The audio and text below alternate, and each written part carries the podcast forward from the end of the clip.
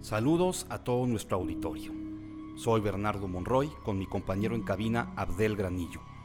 Esto es Frente a la Franja Amarilla, podcast donde damos seguimiento a hechos delictivos de alto impacto que han acontecido en el Estado. En esta ocasión hablaremos sobre el tema de los narcobloqueos ocurridos el pasado 9 de agosto. Tenemos el testimonio de una persona afectada, cuyo nombre hemos mantenido en el anonimato, y un análisis del especialista en temas de seguridad David Saucedo, que nos comparte no solo su perspectiva, sino datos sumamente interesantes.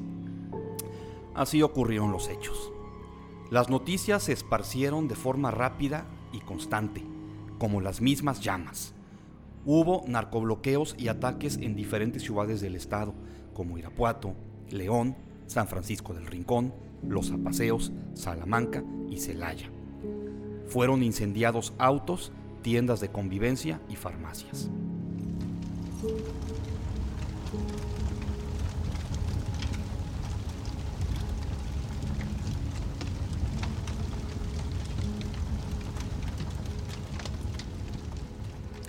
A la mañana siguiente, las personas remudaron sus vidas con miedo y en el mejor de los casos con cautela y suspicacia. En todo Guanajuato se sintió la inseguridad. Muchas de las tiendas fueron cerradas y se suspendieron clases. Todo comenzó con la detención de el doble R, operador del cártel Jalisco Nueva Generación. El mismo gobernador de Jalisco, Enrique Alfaro, reconoció que todo comenzó con el incendio de varios vehículos, producto de un enfrentamiento en la colindancia de Ixtlahuacán del Río y Cuquío, entre el ejército y miembros de la delincuencia organizada. Fue alrededor de las 19.30 que la violencia empezó en la colonia Jardines de Celaya, en este municipio, con el incendio de un auto. Después fue extendiéndose hasta por todo Guanajuato. Los incendios no pararon. La mañana del miércoles 10 de agosto, la gente de León comenzó con sus actividades, recuperándose de la noche anterior. Muchas tiendas fueron cerradas y en la farmacia Guadalajara, ubicada en Boulevard Torres Landa, rumbo a la salida a San Francisco del Rincón, solo había un montón de pañales y papel de baño quemados, mientras las trabajadoras del local esperaban que la cortina se abriera. Este es el testimonio de una persona que perdió parte de su patrimonio. Vamos a escucharlo. Pues estaban vendiendo tacos aquí en la noche y, nos comentaron que le rompieron el vidrio de la camioneta y aventaron una garrafa con gasolina. Caramba. Por suerte teníamos extintores y pudieron controlar el fuego rápido. Pero se quemó por dentro. ¿Cómo cuánto le tomó apagar el fuego, señor? Rápido, menos de cinco minutos. Pues, ¿Y la propiedad está bien o, cómo quedó? No, yo creo que ya está, ya está perdida. Completamente perdida. ¿Cómo se siente usted que por actos criminales, pues de gente cobarde vaya, y de, y de viles delincuentes, eh, le destrocen su patrimonio? No, pues está muy mal, porque ahora sí que el problema no es de nosotros, sino entre ellos. Todo mal que, que, se metan con la gente. De acuerdo con el comunicado emitido por Secretaría de Seguridad, Prevención y Protección Ciudadana de León, fueron siete ataques a comercios e incendios de vehículos y se detuvieron en su momento a cuatro personas. Como era de esperarse, las autoridades tuitearon sobre lo ocurrido. El gobernador Diego Sinué publicó un video donde señala que, a raíz de los operativos en el vecino estado de Jalisco, Guanajuato sufrió una serie de incendios en tiendas de convivencia y vehículos, sin que se reportasen lesionados.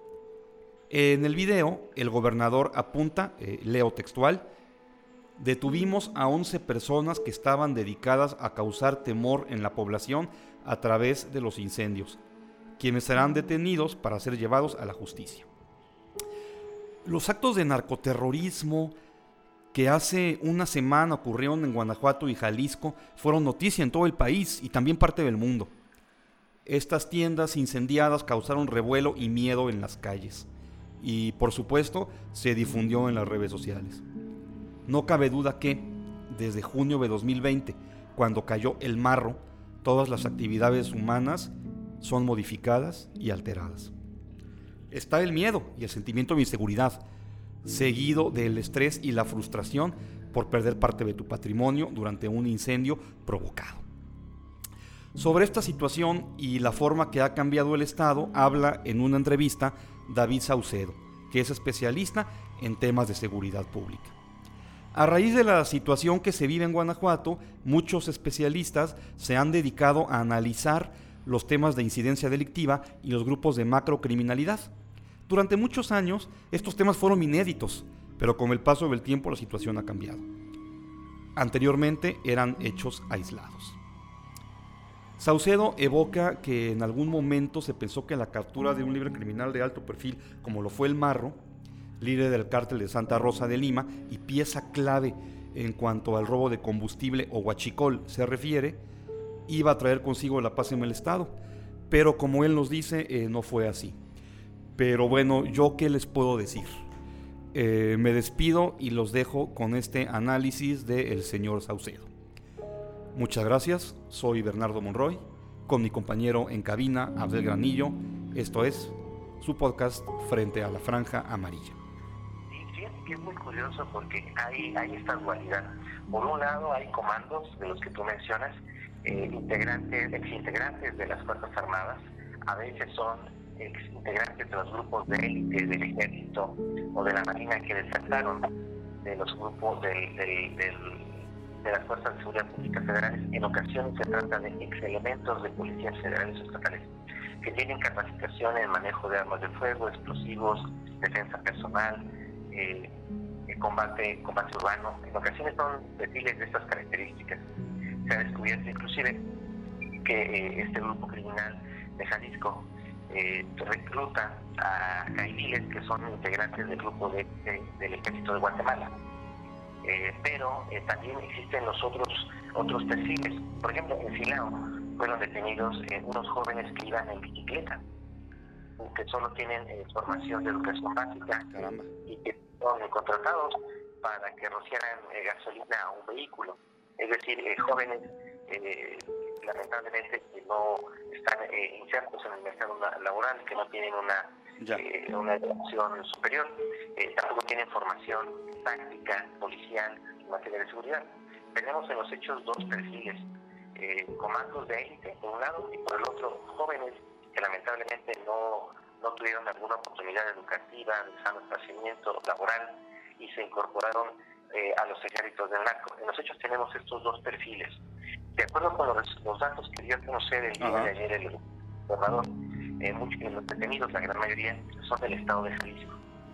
Pero por eh, el, tipo de evento que se dio en, estos días, se trató de la captura de un intento de captura del jefe regional que es originario de allá y su grupo de élite, su grupo de choque, está conformado mayoritariamente por eh, eh, personas que son del estado de Jalisco y unos de allá. Eh, pero también hemos tenido, incluso te diría que más personas que lamentablemente son originarias del estado de Guanajuato. Esta es una transición que ha habido.